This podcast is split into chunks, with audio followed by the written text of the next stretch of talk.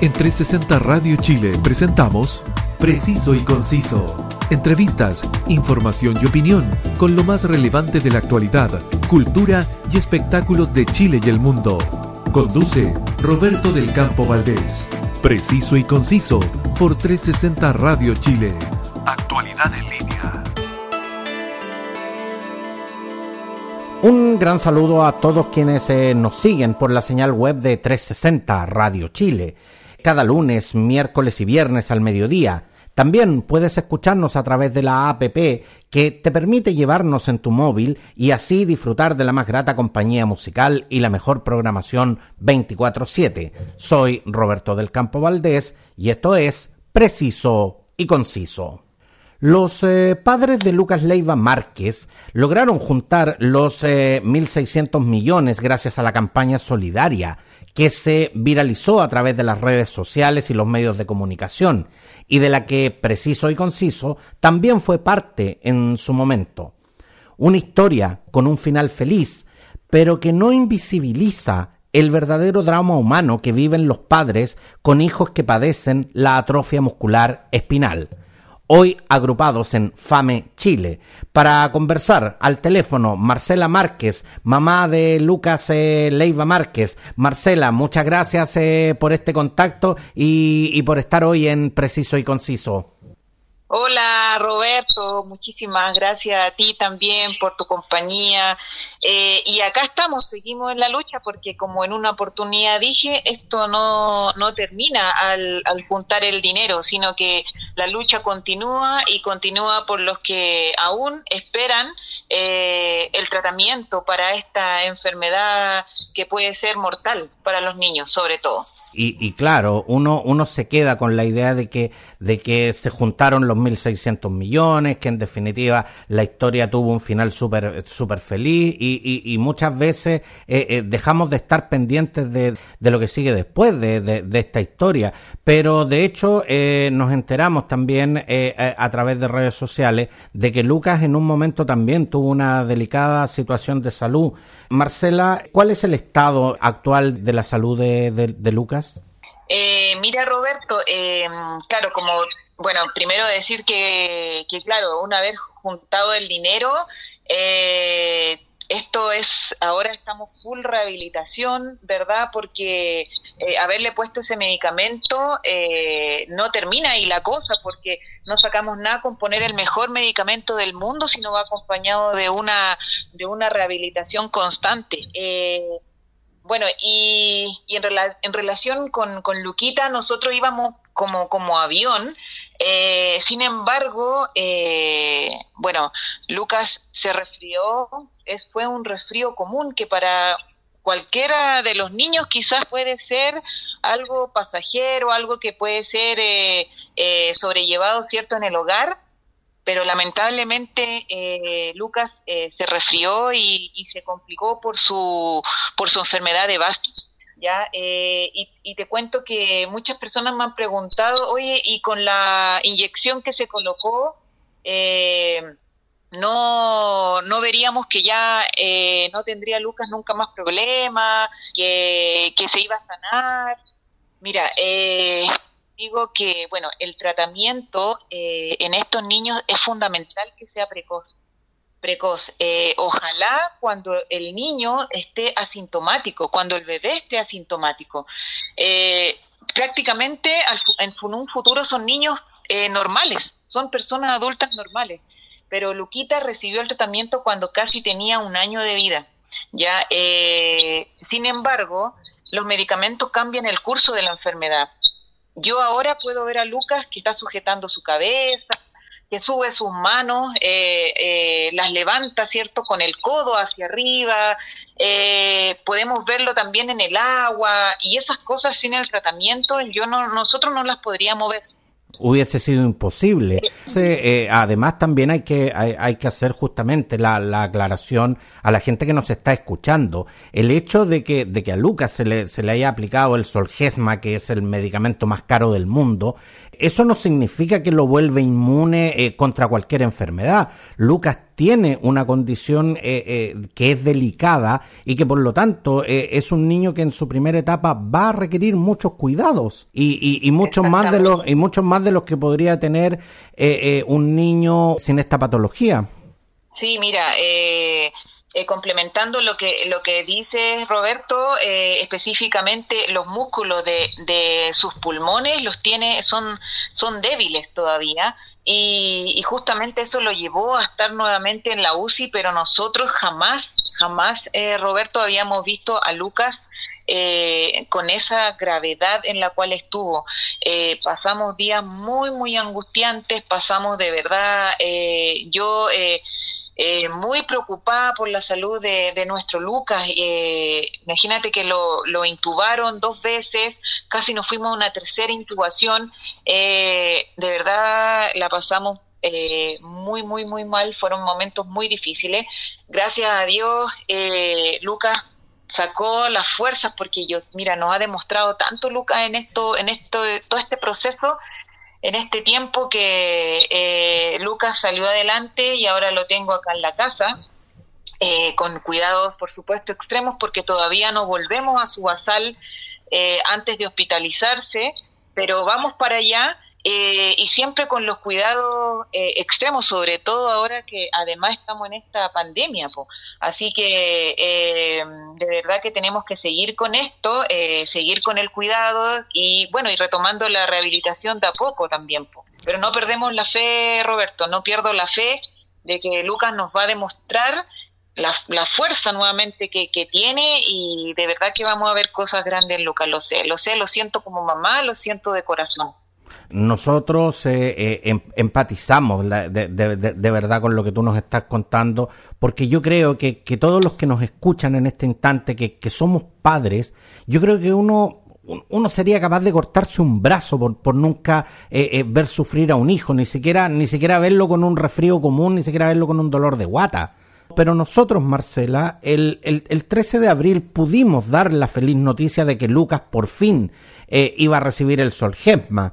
Pero, pero tal como lo decía, esto está lejos de ser el final. Este, esta es una historia que sigue eh, para ti, para, para tu esposo Álvaro, y, Lucas sigue siendo un niño que requiere eh, especializados cuidados.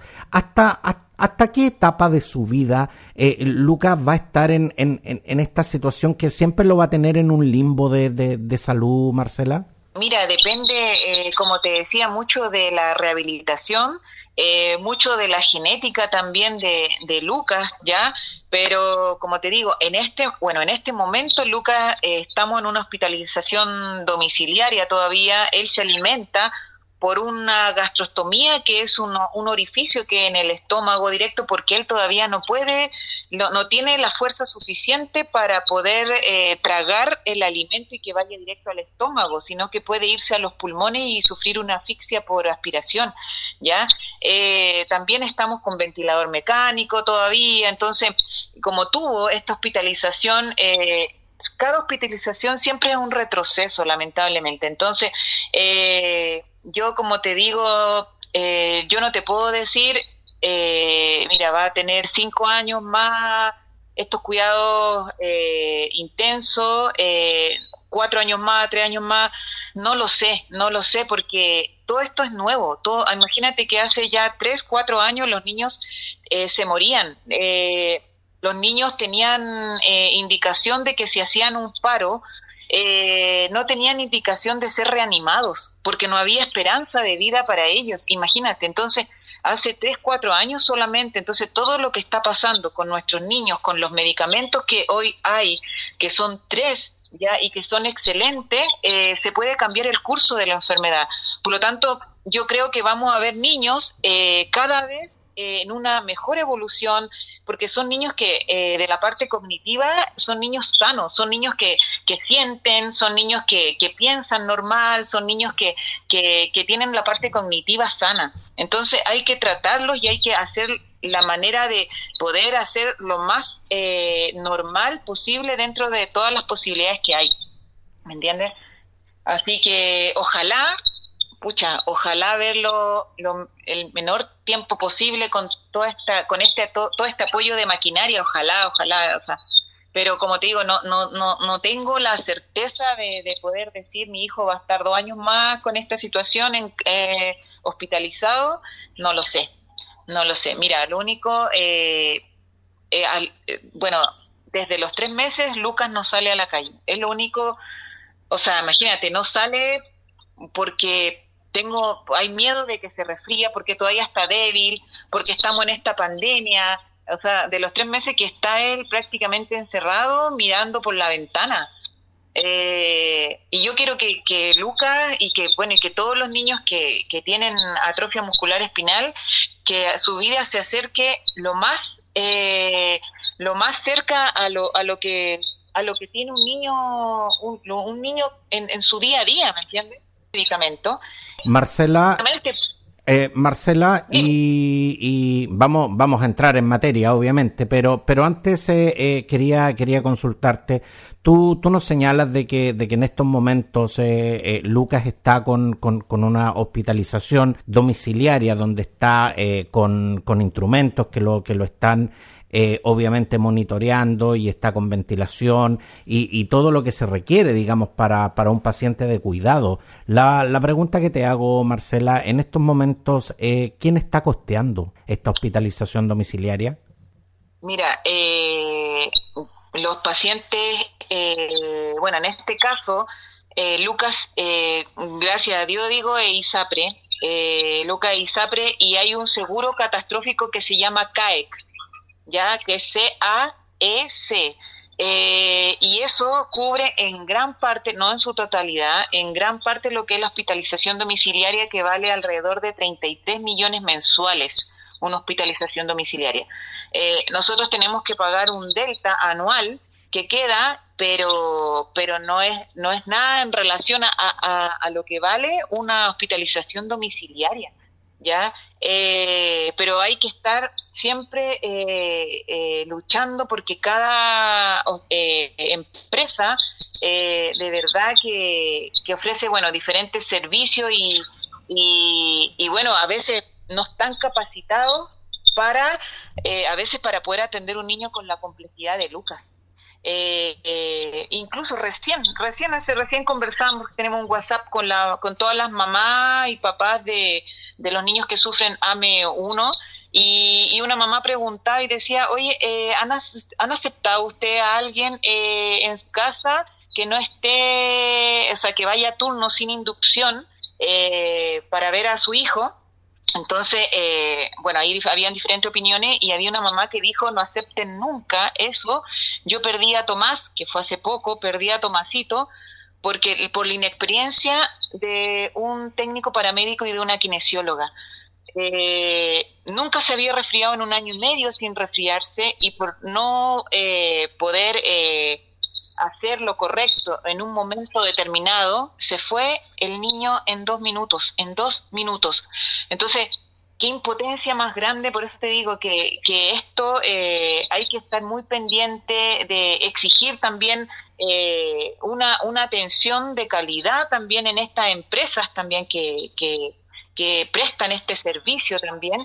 Eh, y por eso también que, que hay que, mm, bueno, los que son eh, FONASA también tienen también acceso a una hospitalización domiciliaria, pero yo sé que son eh, que hay más trabas, ya que hay más trabas para para ellos y, y bueno hay que seguir luchando, o sea, no, no, no, nuestros hijos merecen la mejor eh, salud, son el futuro de Chile.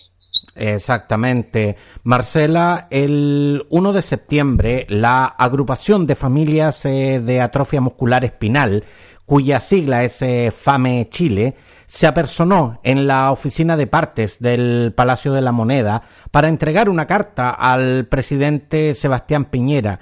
¿Qué es lo que piden ustedes exactamente en esa carta? Eh, mira, te cuento, eh, bueno, a todos los que nos están escuchando también, eh, es una carta en la cual se le pide directamente al presidente que incorpore la atrofia muscular espinal dentro de la ley de presupuesto para el año 2022 con un programa concreto para la atrofia muscular y en el mediano plazo realizar una ley para dar alcance a todos los pacientes que padecen esta enfermedad. En términos prácticos, Marcela, ¿qué significa eso? ¿Y en qué mejora justamente la, la situación actual de, la, de las personas que tienen que enfrentar esta realidad? Mira, te cuento, hoy hay tres tratamientos, eh, existen tres tratamientos para esta enfermedad que es la espinraza, solgesma y el ridisplan, que cambian completamente el curso de la enfermedad.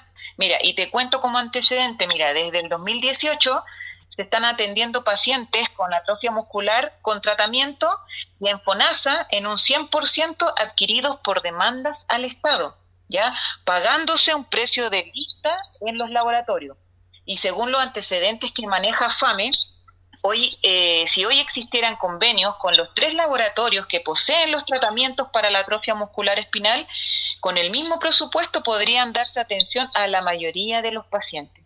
O sea, imagínate, ¿cómo, cómo, cómo puede cambiar esto? O sea, en, en el tema de, de, la calidad de vida de los pacientes versus los medicamentos eh, el dinero para poder comprar estos medicamentos y cambiar el curso de la enfermedad. Y sobre todo darle cierto grado de tranquilidad, especialmente a los padres que, que, tienen que enfrentar eh, eh, esta situación que, que, de verdad nosotros que hemos eh, visibilizado estas campañas, la verdad es que uno, yo, yo te lo digo sinceramente, Marcela, o sea, uno no quisiera mucha, no quisiera nunca estar en el lugar de, de, los padres que han tenido que enfrentar esta, esta situación, porque la verdad es que no, no solo se trata de, de, de juntar una alta suma de dinero, que es una cosa impensable para muchos de nosotros, sino que además es la postergación de una familia, es el hecho de que, de que te dejan sin esa tranquilidad que, con la que todos ansiamos vivir. Entonces la verdad es que esto sí, eh, en lo personal, como un, como un cambio eh, sustancial en todo lo que es eh, el financiamiento, pero a la vez, como te digo, de un tema de darle tranquilidad a la gente. No, es súper angustiante. hace poco también se supo el caso de, de, otro niño que se llama Alonso, que recibió dos dosis de medicamento y, y él tuvo que, bueno, aplicar eh, demanda porque le, le cortaron el tratamiento. Imagínate, le cortaron su tratamiento y eso significa cambiar el, el, el, curso de, de, de, su enfermedad. O sea, imagínate que esto disminuye considerablemente las hospitalizaciones, ya sea en domicilio o en hospital. Se reducen las terapias, bajando considerablemente los costos futuros asociados.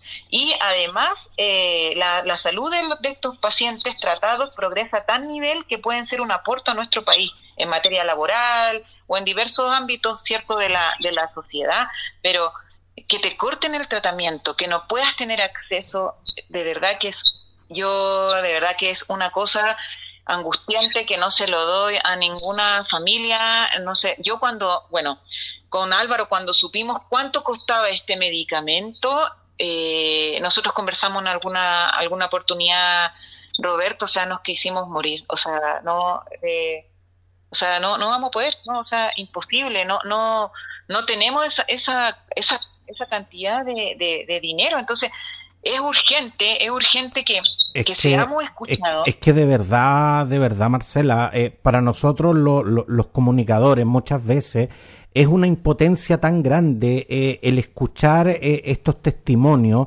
eh, porque de verdad yo, yo que seguí el, el, proceso que ustedes vivieron, que, que los he tenido en, en, en, más de una oportunidad acá en el preciso y conciso, la verdad es que uno, uno realmente no, no existe muchas veces la forma de graficarle a la gente de lo que puede llegar a sentir un padre una madre de tener que estar en la situación de perder un hijo solo por no poder reunir un dinero. Cuando uno dice, no, pero es que estas cosas yo no se las doy a nadie. A ver, o sea, es que de verdad yo esto no se lo doy a nadie. absolutamente a nadie. Mira, ¿sabes qué, Roberto? Yo te escucho y, y me emociona, pero de verdad que cuando yo eh, ahora en la UCI vi a Lucas, eh, porque lamentablemente, y no me iba a mover de ahí, eh, presencié, presencié todo el, los segundos que para mí fueron minutos donde Lucas, o sea, la vida de Lucas se me podía ir de un momento a otro. O sea, eh, viéndolo, imagínate, estaba, estaba con, con la piel eh, sin ya oxígeno, Lucas no repuntaba, de verdad que para mí fue muy, muy angustiante. Eh, yo pensé que Lucas no iba, no iba a salir, eh, que iba, tenían que a lo mejor ir más allá y ponerle un tubo ya, en, hacerle un hoyo en la tráquea, ¿verdad? Hacerle una traqueotomía para poder respirar. Eh, yo pensé que Lucas iba para allá y, hacerle eso, ya eso es, es un mayor retroceso.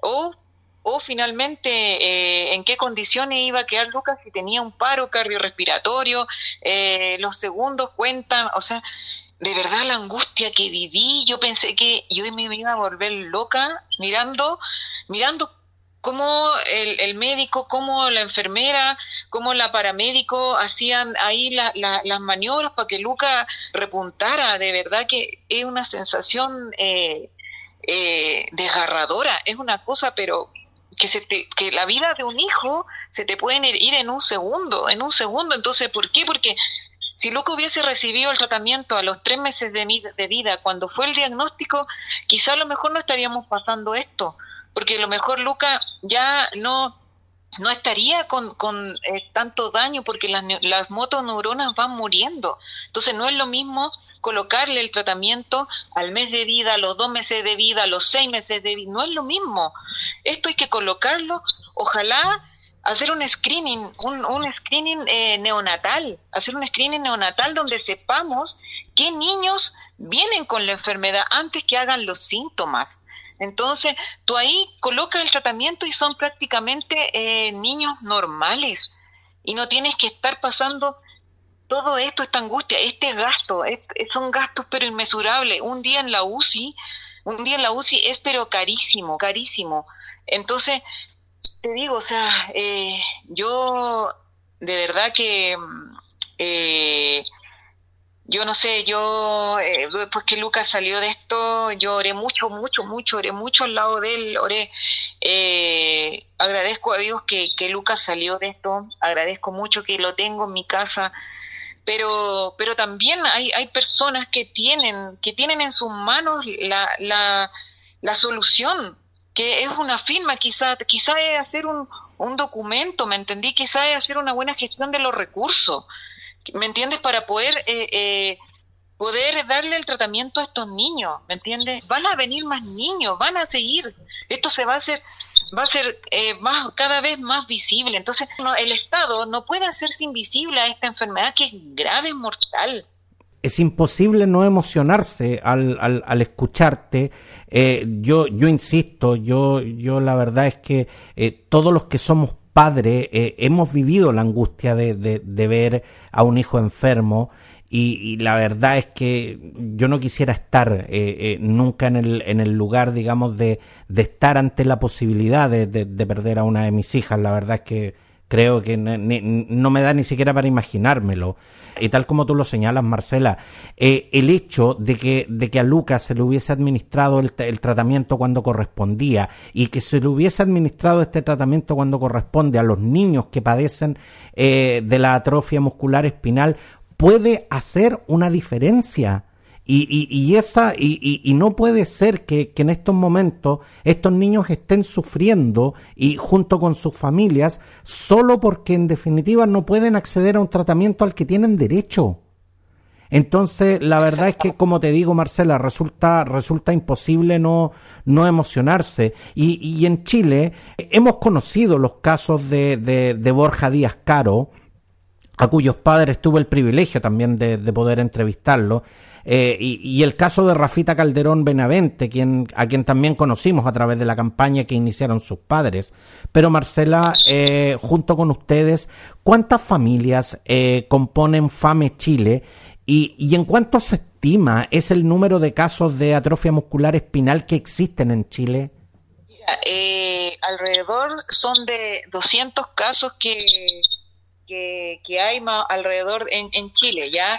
Pero eso va, va claro, va subiendo, o sea, son 200 y, y algo, ya, pero, pero son en, en AME1, que es es la es el AME1 es la condición más grave de la enfermedad, son alrededor de 60 casos, 60 familias que tienen un integrante que, que sufre una atrofia muscular espinal tipo 1, que es la más grave, que son niños que se mueren antes de los dos años de vida.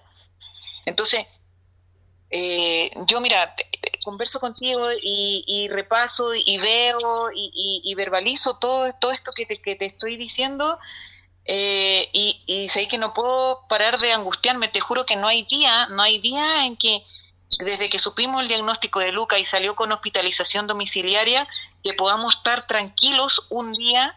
¿Por qué? Porque tenemos que estar pendientes de la si suena una máquina, por qué está sonando, si, si está bajando la saturación de oxígeno, por qué está bajando, si se le acumularon secreciones, si hay que moverlos y por qué está la frecuencia cardíaca subió, por qué bajó. O sea, te digo, es un constante. O sea, con Álvaro, eh, eh, nosotros acá en la casa tenemos la alarma a todo volumen, o sea, a todo volumen, y suena, pero partimos corriendo porque los segundos, o sea, eh, son pero importantes para poder actuar. Los papás con, que tienen un niño con atrofia muscular espinal tienen que aprender eh, a, por, por, porque eh, tienen que conocer, ¿verdad? Conocen la enfermedad y no hay padre que no sepa actuar frente a una emergencia de su hijo.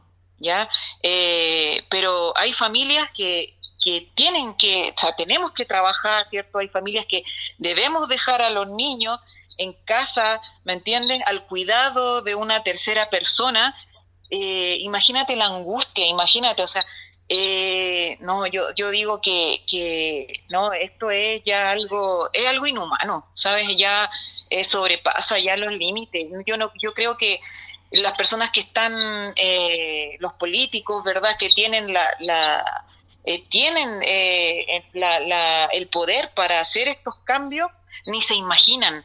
Una noche, yo creo que una noche con una familia que tiene un paciente con atrofia muscular espinal, solo le pido una noche, un día con un paciente con atrofia muscular, se van a, se van a dar cuenta de todo lo que pasa, todo lo, todo lo vivido cada hora con un, con un paciente, con un, con un hijo con, con esta patología.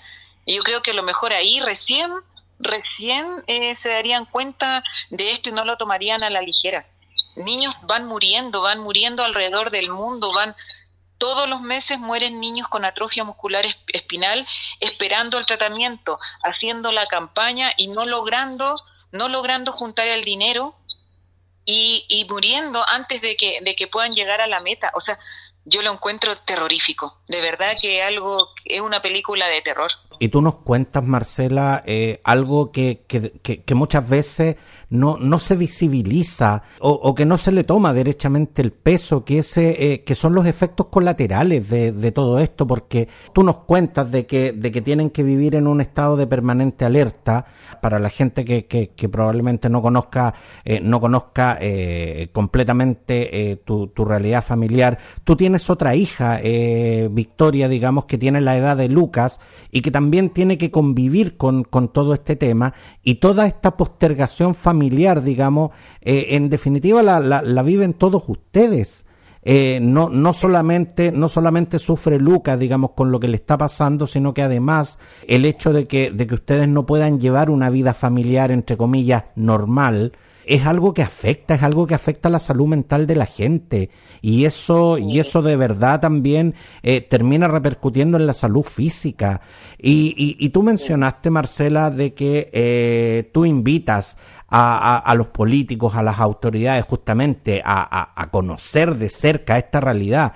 Pero de hecho, la, la, carta entregada en la moneda, junto con enviársela al presidente Sebastián Piñera, además fue enviada la primera dama, eh, Cecilia Morel, al ministro de Salud, Enrique París, al ministro de Hacienda, eh, Rodrigo Cerda, a la, a la presidenta de la Convención Constituyente, Elisa Loncón, eh, al Senado y a la Cámara de Diputados y a, los y, a, y algunos candidatos presidenciales. ¿Cuál es la respuesta realmente que ustedes esperan de estas autoridades? Mira, en primera instancia eh, se solicita que nos den una audiencia ya que den una, una, audiencia al presidente de la República para que para que podamos exponer eh, exponer eh, bueno la situación actual eh, de la atrofia muscular espinal y, y poder ver si, si, si se llega a un acuerdo y, y, decir ya basta, pues, o sea, ya es una presión que hay que hacer. pero necesitamos ser nuevamente escuchados, necesitamos que nos escuchen y necesitamos que, que pueda haber, que, que que esto, que la atrofia muscular espinal sea parte de la ley de presupuesto año 2022. Eso es lo concreto. Marcela, pero eh, la carta ya está entregada.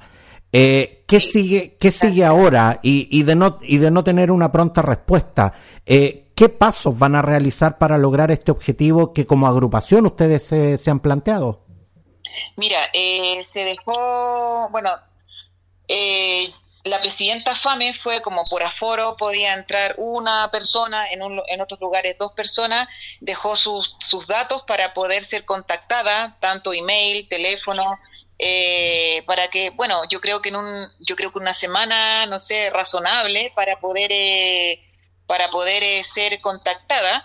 Y, y, bueno, y el paso que sigue es, yo creo que volver a a presionar quizás con algo ya pedirle la por eso que se mandó a tantas partes pues, por eso que se pidió eh, que a través quizás de los candidatos presidenciales de la cámara de diputados que puedan conversar presionar me entiendes por a través eh, bueno de ellos y que presionen al presidente que, presionen al, ministro de hacienda para que pueda esto eh, ser escuchado ya de ahí un paso con concreto después de eso, si es que no, no hay una respuesta, no, no se ha hablado. En realidad no, eh, tenemos reuniones eh, constantes, así que yo creo que vamos a esperar eh, qué respuesta hay y después ir conversando a ver con los candidatos presidenciales, ver si, si hay algún otro acercamiento por otro lado, ¿me entiendes? Exactamente. no vamos, no vamos a parar, no vamos a parar,